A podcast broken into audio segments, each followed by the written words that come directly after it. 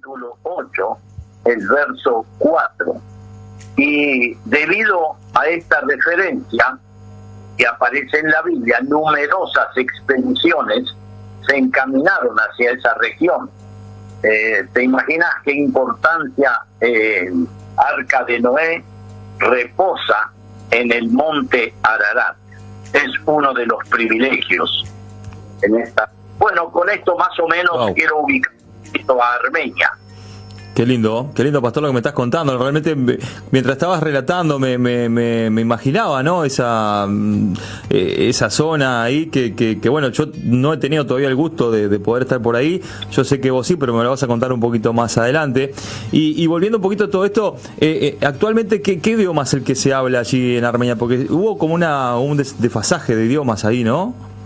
Claro, claro. El armenio que conocemos nosotros aquí en el Uruguay, del Líbano y todos sus alrededores, es un armenio, no puedo decir mejor o, más elevado, simplemente digo que es un poco diferente porque el, Armenia que estuvo por 70 años en la Unión Soviética, ahí un poco hubo unos cambios, se mezcló un poco el ruso, entonces cuando vamos a la Unión Soviética escuchamos el armenio o el que viene para aquí también, cuando lo escuchamos, tiene un poco un acento ruso, palabras un poquito mezcladas, las cuales nos dan un poco la idea de que, bueno, eh, estamos ahí entre en las dos armenias, una del Líbano con un acento diferente y la que viene de la Unión Soviética con una mezcla, digamos así.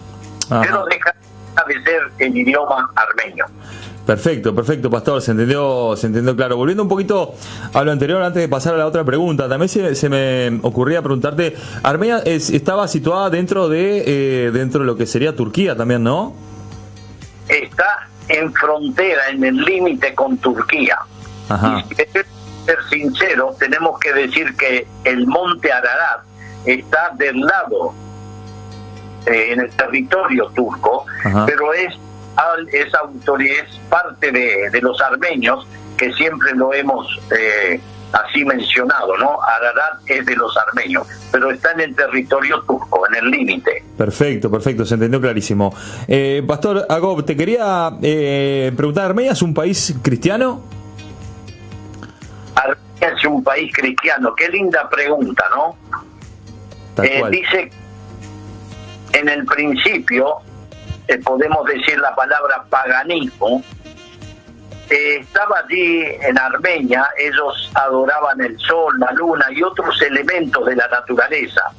También dieron culto a la diosa Anaí, a la que consideraban guardiana de Armenia.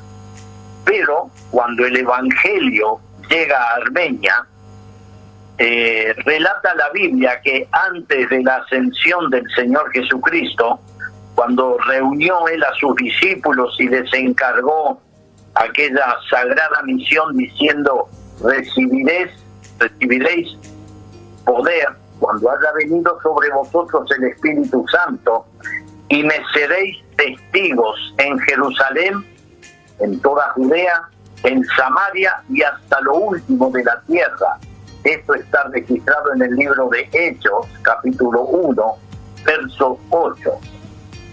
Por lo tanto, cuando los apóstoles se dirigen a diferentes regiones, Armenia estaba sumergida en falsas creencias y carecía, carecía del conocimiento del Dios vivo y verdadero.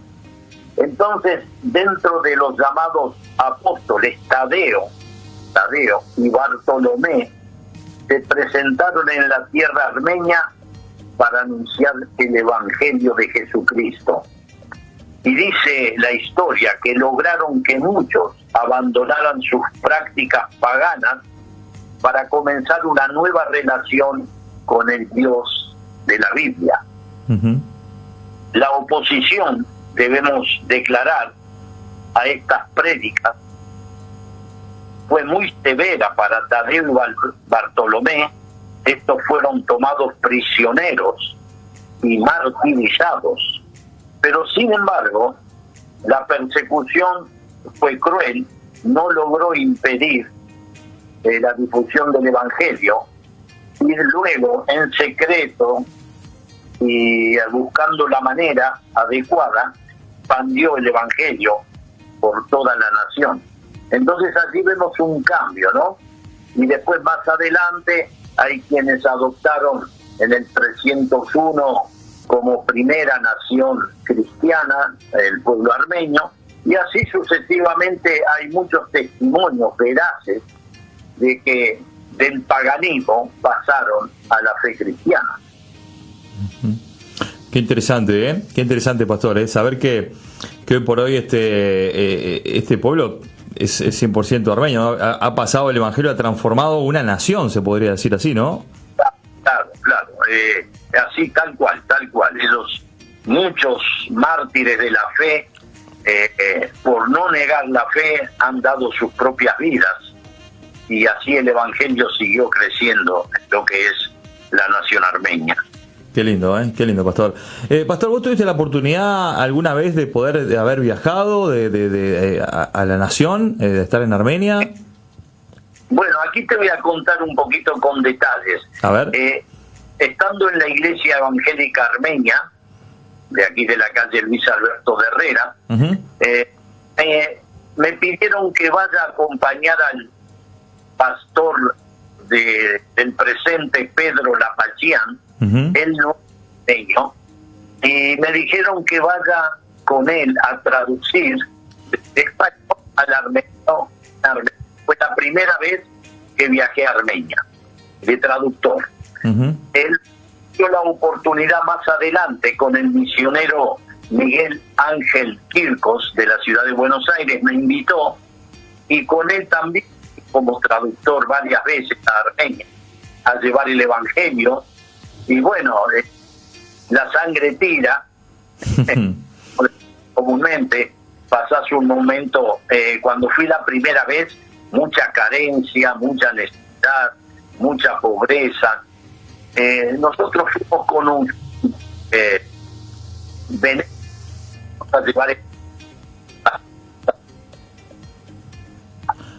Hola, ¿sabes que se corta un poquito la comunicación? Recordar, recordar al público que estamos haciendo vía telefónica. bueno, bueno. A ver si ahora. Ahí creo que estamos un poquito mejor. Continuamos. continuamos. Eh, estaba diciendo que muchos armenios al enterarse que viajábamos a Armenia nos dieron dinero abundante para entregar allí a las necesidades de las familias y así lo hicimos en gran escala con mucha libertad porque la providencia eh, era muy bendecida, era grande y veíamos la necesidad, veíamos la necesidad. Luego en los viajes posteriores ya Armenia había avanzado mucho, ya había restaurantes, había abundancia de comida y mejoras, en fin, noté mucha, mucha diferencia entre el primer viaje y los últimos. ¿Te, acordás el año, el, año, la primera vez que fuiste? ¿Qué, qué, década sería? Eh, 1980, la primera vez. Mirá vos, yo recién nacía, pastor. ¿Qué te, ¿Ah, ¿Qué te parece? Recién nacía. Mirá vos, así que, ¿y después la segunda fue cuando? Y la segunda fue ya por el 1900. 90, digamos que una cuestión es de, bueno... De, por el 2000 del 2000, quizás. Ahí, ah, bueno, claro, pasaron ya casi 20 años y bueno, se vio un poco la, la, la, la mejora, se podría decir, el desarrollo, ¿no? Digamos que Armenia es un país también en, vías de desarrollo, ¿no? Exactamente, Marito, cuando la liberaron eh, tenía muchas carencias, muchas, pero con el tiempo, el esfuerzo, conocemos que la nación armenia es un pueblo trabajador, luchador, y como resultado lograron mucho mucho avance. Qué característica importante esa que me estás diciendo. Sabes que yo tuve la oportunidad de conocer muchos armenios y una bueno de sus características son son un pueblo muy trabajador, ¿eh? este donde donde son se esfuerzan mucho, este no es una carga el trabajo, al contrario. Y eso también creo que tiene que ver un poco con las raíces, ¿no? De nosotros. Sí, exactamente. Y una de las demostraciones es los que llegaron aquí a nuestra tierra amada, República Oriental del Uruguay, vemos que muchos armenios de Canadá, sin idioma, sin dinero, cuando llegaron, ellos se han y han logrado una posición eh, bastante cómoda, digamos así, ¿no?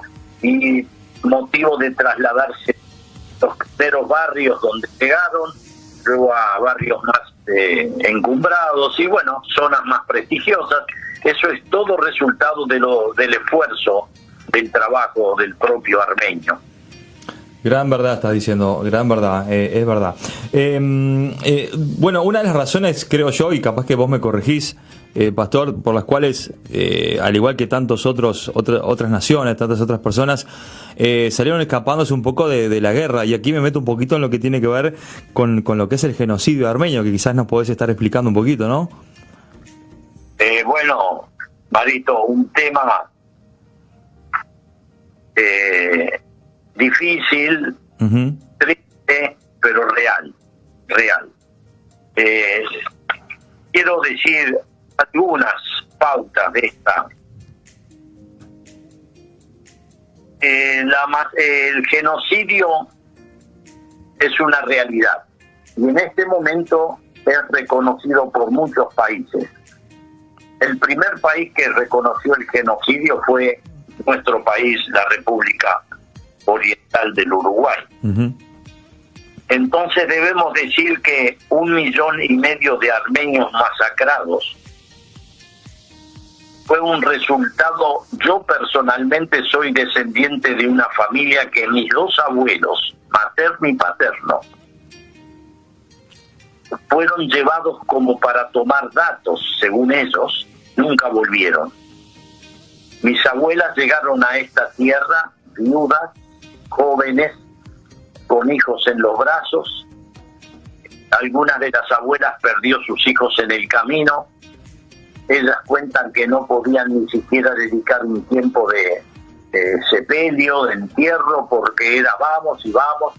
Los turcos estaban continuamente detrás de ellos, empujando, así digamos, comúnmente hablando, eh, hacia el avance.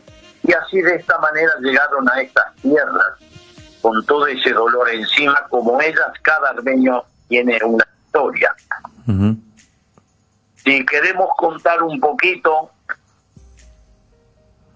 el 24 de abril del 1915, para ser poco explícitos, hay mucho para hablar antes, pero el 24 de abril del 15 fue el día tremendo en que los armenios los recordamos por los hechos. Los turcos en maneras de engaño y cuando surge una nueva generación de jóvenes turcos diciendo que ellos iban a eh, buscar la igualdad, la paz, la libertad, pero no demostraron que detrás de esa careta estaban escondidos estos turcos eh, tan así eh, indiferentes hacia el ser humano como sus antepasados. Entonces, bajo el engaño de estas promesas, fueron masacrados este millón y medio de armenios. La historia cuenta que muchos armenios para refugiarse iban a la iglesia. Y resulta que cuando estaban allí un grupo numeroso de personas, los turcos decían, fuego a la iglesia y ahí morían todos calcinados. Mujeres jóvenes abrían sus vientres, quitaban los bebés, mataban, violaban. Dice que las mujeres se rapaban pelo como para no parecer hermosas, para no atraer, era un momento muy especial, muy difícil. Eh, contando y hablando de esto, debo confesar que aún en esta mi edad avanzada, me mueve los sentimientos de cómo un genocidio a este nivel todavía hoy hay quienes lo defienden y no lo reconocen. Pero esta es del pueblo armenio. Manito, debo decir que nunca hemos dado un mensaje de odio a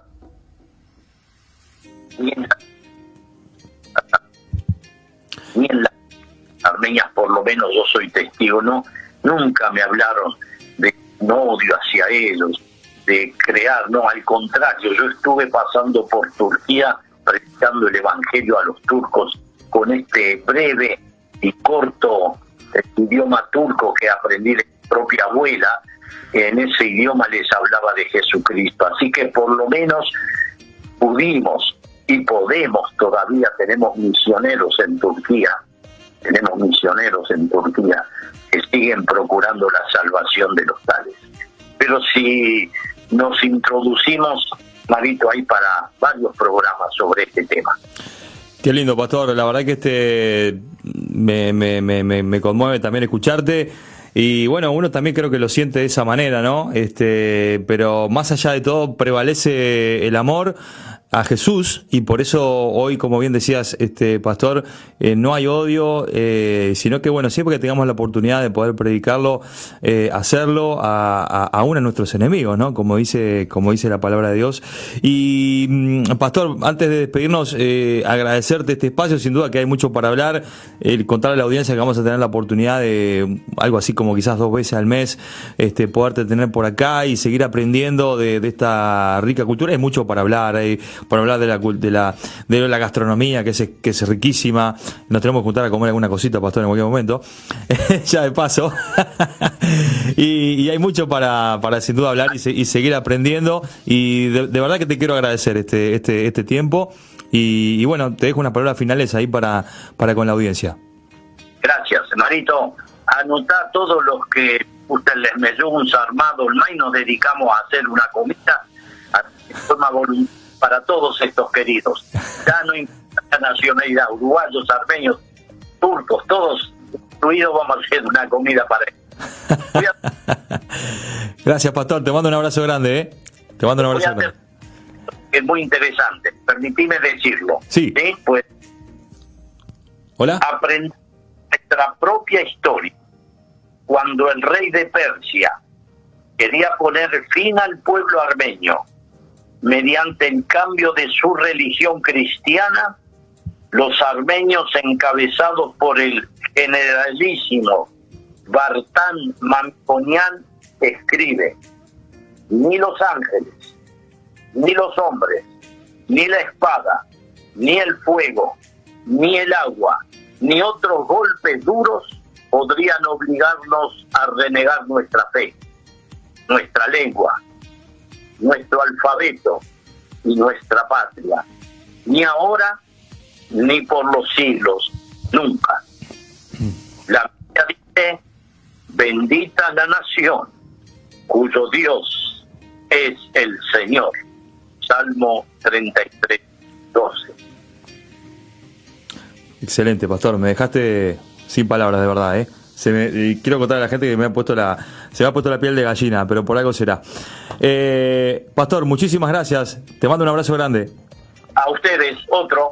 Dios te bendiga, Pastor. Qué lindo poder aprender. Yo de verdad eh, que estoy que estoy con la piel de gallina, de verdad. Eh, mientras escucho estas palabras, creo que también puede ser por, por, por, por todo lo que uno también con, conlleva en, dentro de la sangre, ¿no? La sangre armenia, uno, como decía el pastor ahí, me, tira. Y, bueno, este, qué lindo que también, eh, quizás en algunos otros programas más adelante, cuando podamos terminar con esta columna, este, aprendiendo de este pueblo, quizás podamos seguir aprendiendo de otros, ¿no? Y, como decíamos acá, en estas partes de, Latinoamérica, somos como una gran mezcla, ¿no? De, de, de muchas naciones, de muchas culturas. Este, en este caso, bueno, tocó a Armenia y quizás en alguna otra oportunidad podamos seguir avanzando con, con algunas este, otras culturas que también son riquísimas aquí en la nación. Eh, nosotros vamos a una pausa, Colocho, si le parece bien. Es, tenemos a Jelly Petit en un ratito nada más para conversar con nosotros vía Zoom, así que no te pierdas, falta uno aquí en la tarde de la radio. Todavía queda más por delante. Vamos a la pausa y ya venimos.